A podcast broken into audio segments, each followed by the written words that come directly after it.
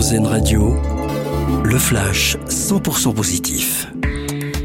Bonsoir à tous. Quelles sont les villes françaises les plus éco-responsables? On y voit plus clair grâce à un classement réalisé par l'application de covoiturage Blablacar, Le Bon Coin, mais aussi Too Good To Go, dédié aux invendus alimentaires. En tête des grandes villes avec plus de 100 000 habitants, on retrouve Bordeaux, suivi de Rennes et de Rouen. Globalement, ce sont les villes de l'ouest de la France qui sont les plus représentées. Les habitants de ces villes sont salués pour leur mode de vie plus responsable, associant recyclage, lutte contre le gaspillage alimentaire et covoiturage.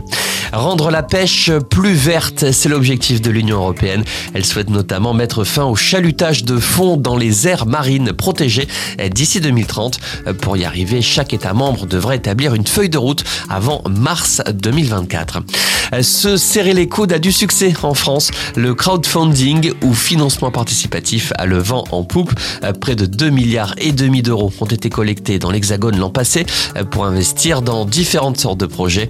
Depuis 2015, ce chiffre a été multiplié par 14 en moyenne par projet. Le don s'élève à 82 euros.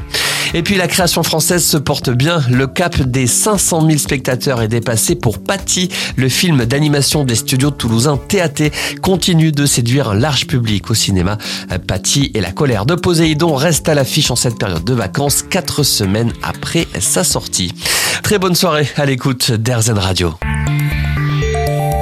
C'était le flash 100% positif, une exclusivité AirZen Radio.